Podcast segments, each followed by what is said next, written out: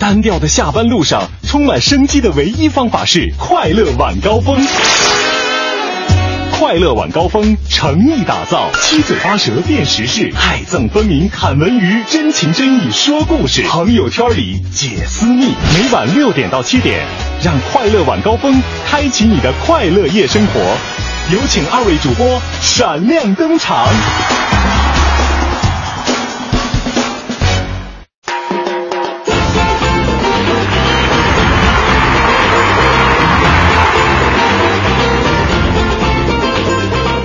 各位下班快乐！感谢您在海洋现场秀之后继续锁定我们的调频 FM 一零六点六微之声，收听正在为各位直播的快乐晚高峰。我是刘乐。各位好，我是赵林。如果您刚才听到我们的海洋现场秀，应该是听到了歌手赵传的声音哈。哎，呃，很有幸的是，我们在直播间当中呢，也看到了赵传先生啊，这个确实是，我很丑，可是确实是很。温柔。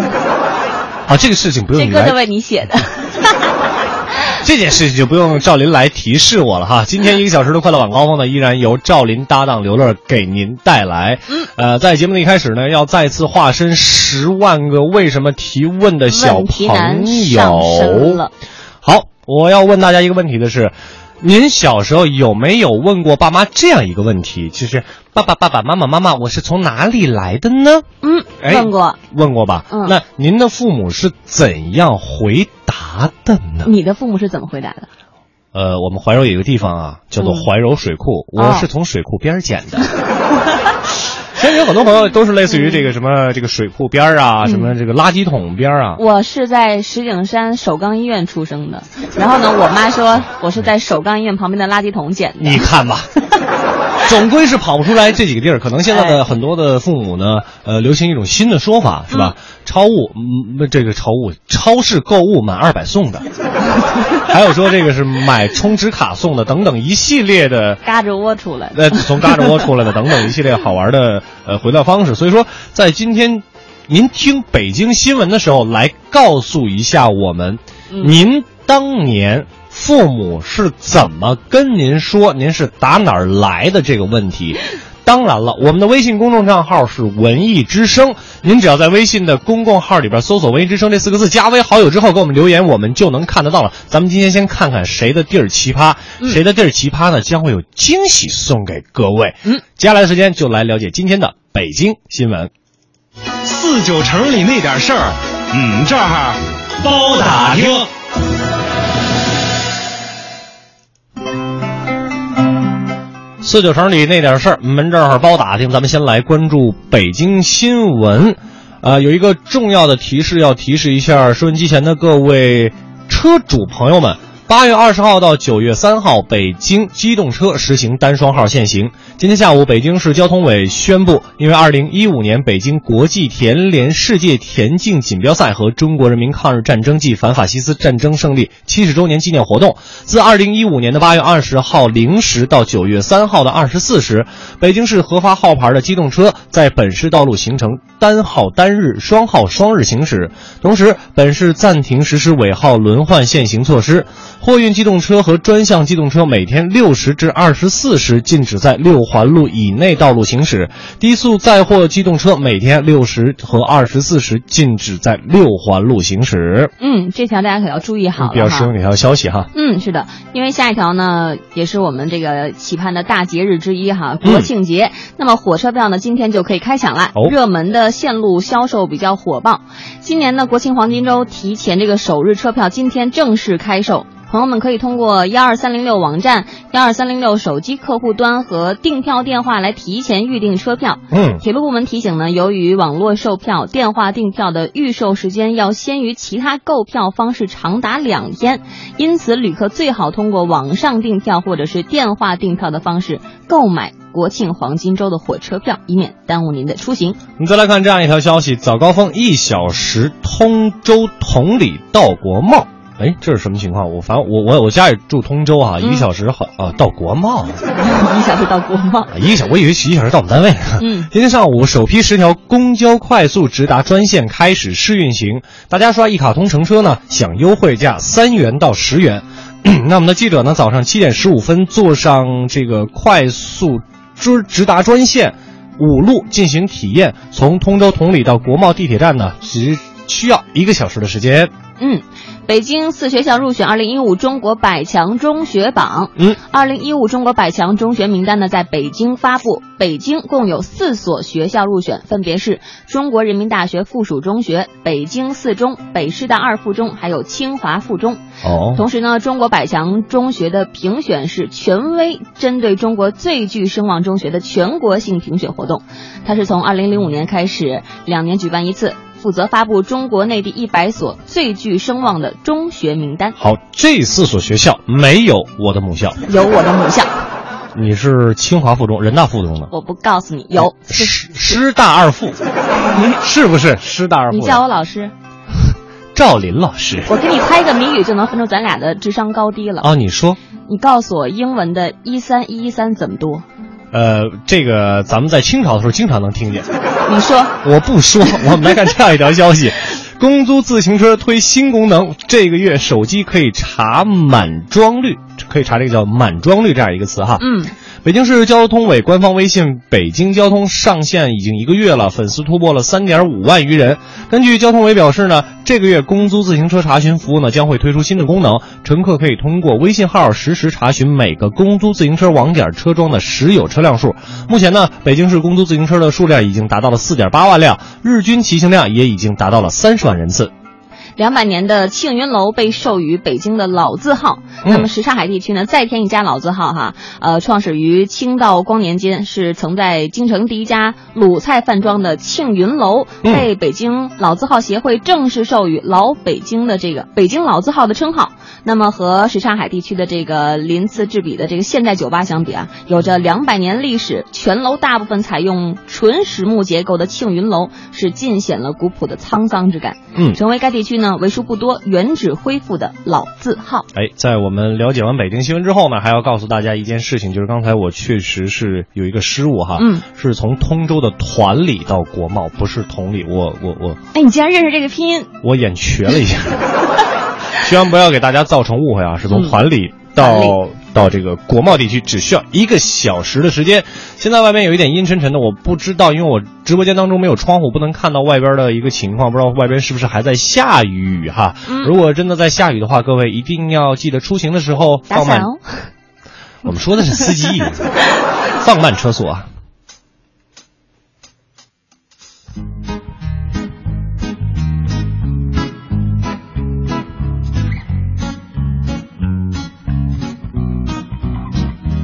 是故意的吗？是我得罪谁了吗？这一天竟然每件事情都失算，只想转个弯，却绕到了飞机场，发现钱没在身上。哦，乌云乌云快走开，可知道我不常带把伞。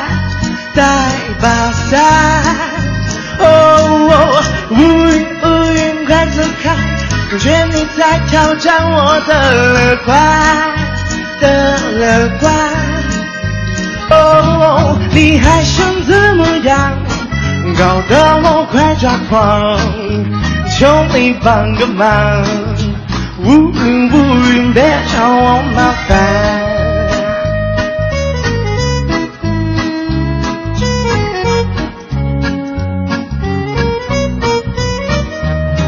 注定了吗？我穿上了白衬衫，那一杯咖啡偏在我身上倒翻，不如跑一趟，上天它却刚带样，妙不可言的下场。乌云乌云，你快走开，你可知道我不常带把伞。带把伞，哦，乌云乌云，你快走开，感觉你在挑战我的乐观的乐观，哦，你还想怎么样？搞得我快抓狂，求你帮个忙，乌云乌云，别找我麻烦。乌云乌云别找我麻烦，路上的红绿灯也不要找大家的麻烦。希望各位在出行的时候呢，一定要注意行车安全。嗯当然了，也不要被这一天的工作打扰了您的心情啊。我旁边这哥们儿已经疯了。对，因为一这是一首来自于《好声音》的学员叫做王帝哈所唱的《别找我麻烦》，那原唱蔡健雅呢也是非常非常精彩的演绎了这首歌。嗯，也是在周一的这个下班的时间，特意为大家挑选了这首歌曲作为咱们今天的下班加油歌，让您各位呢能够感受到我们快乐晚高峰所传递的正能量。当然了，为什么在节目一开始的时候问了一个问题，就是说您打哪儿来的？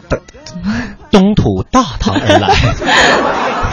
呃，开玩笑啊，这个问问咱们小时候问问爸妈的时候，我们从哪儿来的时候，爸妈都会怎么来回答我们？来嗯看一看这个、大家我们各自有答案怎哈么，说什么样的都有。呃，这个应该是绯色吧？他说了，嗯，我是我妈从村头棉花地里捡的，有好一阵儿，我妈打我的时候，暗暗发誓要找我亲妈去。还有最可爱的叶子，他说姥姥没事儿遛弯儿，嗯看到垃圾桶旁边有只猴子就抱回来了，这只猴子。有只猴子啊。我们再来看一看这个，呃，费劲就说了，我妈原话不大适合公众场合说，当年我倒是没问，嗯爸妈直接跟我讲，还顺便讲解了男女区别的事情。他说他们在河里抓小龙虾，喇喇蛄，喇蛄是吗喇蛄是吗？是不是喇蛄淡水小龙虾。嗯说翻石板翻到我的，说我妈手快抢到我了，我姑手慢。我这 后边他姐那我就不说了啊，就是有男女有别的对男女有别的嗯意思，说她是嗯女孩儿，我是男孩儿。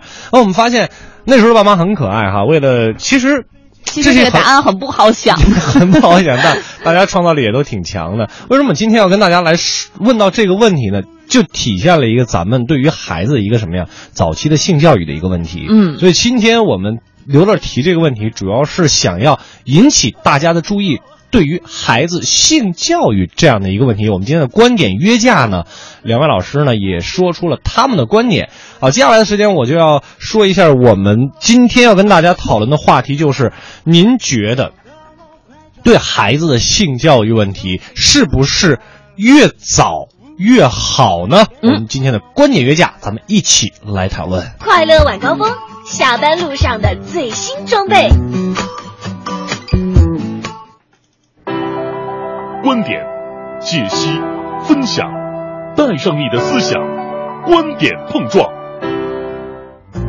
观点约架今日话题：儿童性教育是不是越早越好呢？最近有人在网上发帖说自己上小学六年级的儿子在路边买避孕套，他想和儿子讲明白这件事儿，却难以启齿，便向网友支招。其实，对于小学生谈性，在学校和家长一直以来都是问题。在性话题越来越开放的今天，孩子难免触碰，知道的太早，家长会担心影响孩子的发育；知道的太晚，又害怕孩子走入误区。那么，儿童性教育是不是越早越好呢？欢迎在我们的微信公众平台“文艺之声”发表您的看法。我们的评论员老师程峰和朱毅也会在节目当中与您一起来讨论，观点约架，等您说话。观点约架等您说话，咱们今天这题，哎呀，一说说，好像哎呀有点羞羞害羞的意思，是吧？呃，好像一提到性的这个话题呢，咱们就，尤其是咱们中国人哈，比较传统、比较保守，有点谈性色变这样的一种感觉。但是随着时代的一个进步呢，尤其是说现在很多的八零后、九零后的父母，都意识到对于孩子的性教育的问题，但是这件事儿。说白了，咱没经验呀，是吧？好比说，咱做饭、洗衣服，打小可以从父母那儿学，但是咱们的父母小时候没有过多的对于咱们这一代人的性教育，那我们该怎么去教育我们自己的孩子呢？好，问题来了，是不是性教育越早就越好呢？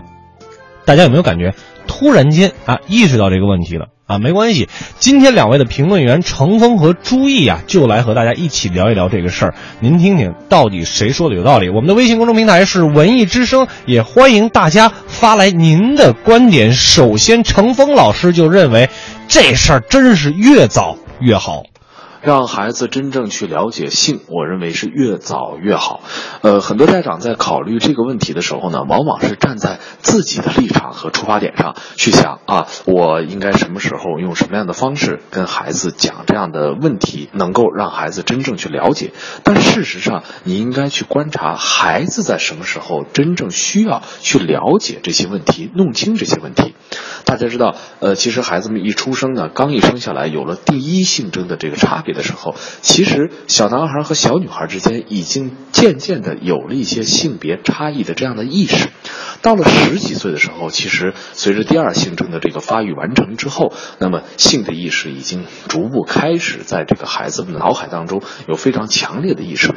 在这个时候，如果家长们还是讳疾忌医，而且遮遮掩掩的，不向孩子去讲解性的知识和性问题本身的话，那么最后出问题的时候，可能不能去全怪孩子自己的错误。嗯，程芳老师认为越早越好，但是另外一位评委员老师朱毅可不这么认为啊。输在起跑线上，如今又添了性教育这个新内容，各路专家出来苦口婆心教育大众，性教育不能输在起跑线上，越早越好。抡胳膊挽袖子，恨咱中国的性教育羞答答、太保守、太滞后，要从娃娃抓起，超英赶美。不过，咱说点高大上的大数据吧。英国性教育赶个大早之后，从事色情行业的儿童半数年龄竟然在十岁以下，这可是实实在在的越早越不好。好哦，在还不懂得性教育越早越好的那些年，大多数美国人第一次性行为发生在婚后。现在当真越早越好了。美国百分之八十六的男性，百分之六十二的女性，十八岁时已不再是童男处女。所以啊，这越早越好，到底是性教育成功的典范，还是前车之辅后车之鉴？还要打个大大的问号呢？中国家长就不要盲目跟进了，在性教育上。要有咱们的自信，知子莫如父，知女莫如母。你觉得合适就是合适，不为专家不重阳，要为自家孩子健康成长。朱毅老师，您有想过专专专家现在的心理的阴影面积吗？哈哈，我们的朱毅老师就说了，这事儿还真不是越来越早，咱们得有自己的想法。那程峰老师依然坚定他的观点，越早越好。呃，什么时候给孩子讲解性的知识？我觉得这是因人而异的。呃，有的孩子早熟一点，有的孩子晚熟一点。一般来讲呢，女孩可能比男孩更早熟一些。所以，孩子在不同的这个生理阶段以及这个心理阶段，需要讲述性的知识的时候，父母应该特别准确的能去观察到。但是总体来讲，我觉得六岁之前应该让孩子明白男性和女性之间的一个基本的生理上的一个差异。那么到了十二岁，这个非常明。情感也非常危险的阶段，就应该清晰全面的向孩子讲述清楚性的问题、性的关系，呃，以及这个在性的过程当中应该如何去保护好自己，这是一个非常重要的话题。我觉得父母们不能只讲性的知识，而不讲性的这种道德观念。你要告诉孩子，他需要有这样的道德观念去保护对方、去保护自己的时候，那么这个问题变成了一个很正式、很严肃的一个问题。而不是一个可以轻描淡写或者遮遮掩掩去掩盖、去敷衍的问题。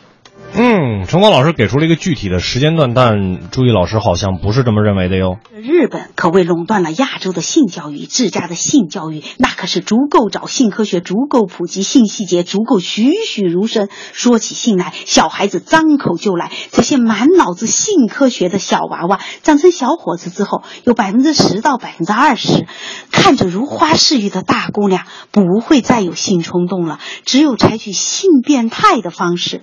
这就是性教育太超前、太细节的活生生的悲剧。瑞典是世界上最早开展性教育的国家，现在成果大大的。十六岁以上青少年百分之百有性行为，百分之五十成年人不结婚，百分之五十宝宝未婚生育。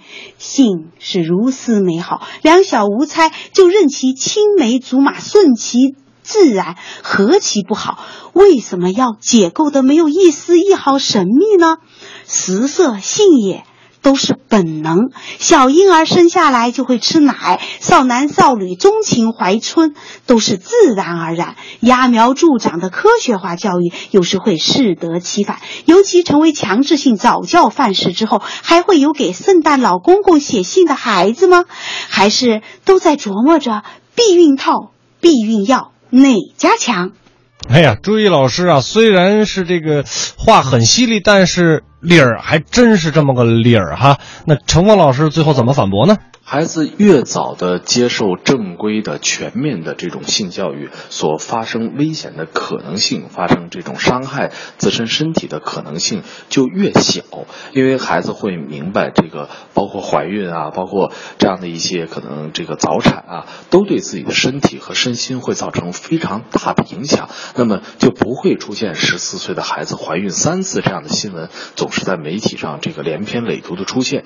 那么让孩子明败性的风险，在性的教育当中，这是非常重要的一环。那么不是说仅仅靠我们的一种呃很多父母的那种恐吓啊、威吓呀啊，你如果不给孩子讲清楚为什么这样会造成危险，以及对身体造成的伤害，甚至包括他将来到了成年所可能遇到的这种风险，那么对于孩子来说，其实他依然在一个懵懂和好奇的过程当中，可能会去尝试探险、冒险。那么这对于性教育来说，显然没有完成它应该具备的功能。好了，最后的时间咱们留给朱毅老师。性的潜意识是天然的，就算是父母不够时尚，学校不够先进，没有接受越早越好性教育的孩子，到一定年龄后，也一定会知道男女有别。到一定年龄，就不会让异性看到自己的裸体，哪怕是爸爸妈妈。到一定年龄，就懂得内衣覆盖的部分别人不得触碰，这些自然而然就会知道的，生而知之，何苦打着科学的旗号，让过分的性教育变成性启蒙？明显的副作用就是引导孩子更多的关注性问题，这就可能成为孩子成长的负担。所谓越早越好的性教育，对孩子来说不是保护，而是诱惑或者恐惧。对孩子免遭性侵害最好的办法，并不是纸上谈兵的性教育。中老年妇女足够懂得性知识和自我保护吧，同样会受到性侵害，同样有意外流产。要想孩子避免性伤害，陪伴和关注才是最好的教育，不必刻意。性教育就在其间，随风潜入夜。哎呀，我觉得两位老师说的都非常有道理哈。当然，您各您各位的话是同意朱毅老师还是程峰老师呢？我们的微信公众平台是文艺之声，等着您来说话。快乐晚高峰，两点之间快乐最短。快乐晚高峰，两点之间快乐最短。感谢各位在半点之后继续锁定我们的调频 FM 一零六点六微之声，收听正在为各位直播的快乐晚高峰。我是刘乐，各位好，我是赵林。就是今天我们之所以会在节目的上半段呢，跟大家一起来聊一个话题，就是关于对孩子的性教育应不应该是越早越好？为什么会聊起来呢？也是今天看到了这样一条新闻哈。呃，就说是什么呢？这个儿童性发育的时间提前了，女孩平均九点七岁，男孩是十一点三岁。包括之前在这个评论老师程峰老师他所说的这个，呃，有一个十二岁的女孩怀孕到十四岁的时候已经怀孕三次这样的一个情况，我们就发现真的这个儿童性教育是非常非常重要的一个话题哈，也希望能够引起各位父母或者准父母的一个重视，因为毕竟。在刘乐这个年龄小的时候，都是从水库边捡的，嗯，买话费送的。这还有包括这个 T H 也说了，我父母都是牙医，他们说我是从牙缝里抠出来的。天哪！啊，咱咱们来讲的话，牙医的话，这个知识水平应该是很高的，受教育程度也是很高的了。但依然面对这样的话题的时候呢，会有那么一点点的羞涩。但是啊，八零后、九零后的父母呢，应该怎么去正视这个问题呢？会不会张不开嘴？会不会会不会张嘴？这这一张口的话，这个尺度又大了呢？该怎么来教育呢？也是请来两位评论员一起来讨论。而我觉得大家给给出的意见更加的珍贵哈。我们来看一看大家都是怎么说的。啊，我们看到这个。绯色他说，我家宝宝一岁十个月的时候，我当着他的面换衣服，他已经笑眯眯的羞羞，很奇怪，怎么这么早熟呢？现在三岁，上厕所绝对不能让女的看到，嗯哪怕是打扫卫生的奶奶都不行。你回过头去，不能看我，哎，怎么教育啊？真的很头疼啊！哎，这个我觉得，嗯 我觉得啊，咱们这里边啊，听众里边有的是高手啊，有的是高人。比如说，我们的风信子的花语就说了。呃，我现在做的工作是教给爸妈如何回答孩子各种奇葩的性问题。受过正规的国家级的培训，有证儿，哈哈，不是教唆，是科学的引导，回避是肯定不行的。呃，所以说呢，在对于这个话题的讨论当中呢，风信子的花语也，我觉得跟我有点不谋而合啊，或者说我跟风信子的花语有点不谋而合。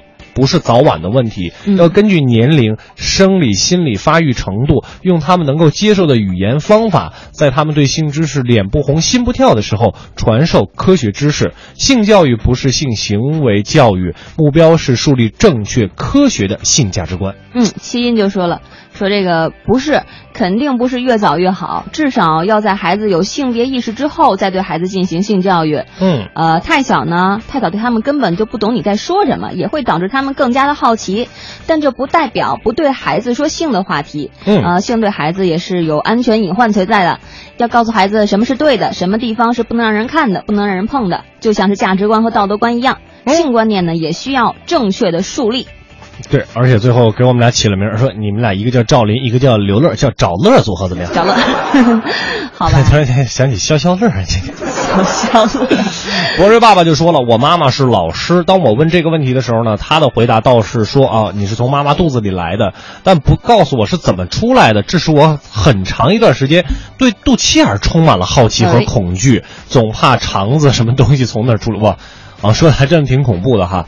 那这个博瑞爸爸后来又追发了一条说，性教育是否越早越好，我不知道。他说我现在也很困扰，我儿子也快到年龄了，听听大家和专家的意见。哎，也是我们快乐晚高峰觉得观点一下做出来之后呢，能够给大家一些呃提示吧，我觉得也是我们的一个价值所在哈。是的，还有看到猛子他说不同意越早越好，也不同意越晚越好，嗯到了什么时候干什么事儿最好了。你看咱们也是就这样被骗着长大的哈，对但是呢，我们真的到了那个年龄，就会有那种情窦初开的感觉。虽然懵懵懂懂，但是我们也会懂。没错，一定是懂的哈。嗯就搞好像刚才朱毅老师说的，这东西是生而知之的，不是学而知之的，哎生来就有的。生人生来就有七情六欲，就好像说孩子一生下来就会吃奶是一样的一个道理是哈。你人到了一定年龄，就会有感情上的需求，那这个时候呢，就需要我们的父母给予更多的引导和陪伴。所以我觉得，呃，最后朱毅老师那句话作为今天的总结吧，就是润物细无声，慢慢来，别着急，这事儿还真不是早晚的一个问题。嗯一定要随着孩子的好奇，慢慢陪伴着他来进行这个性教育方面的一些知识哈，包括他的性价值观。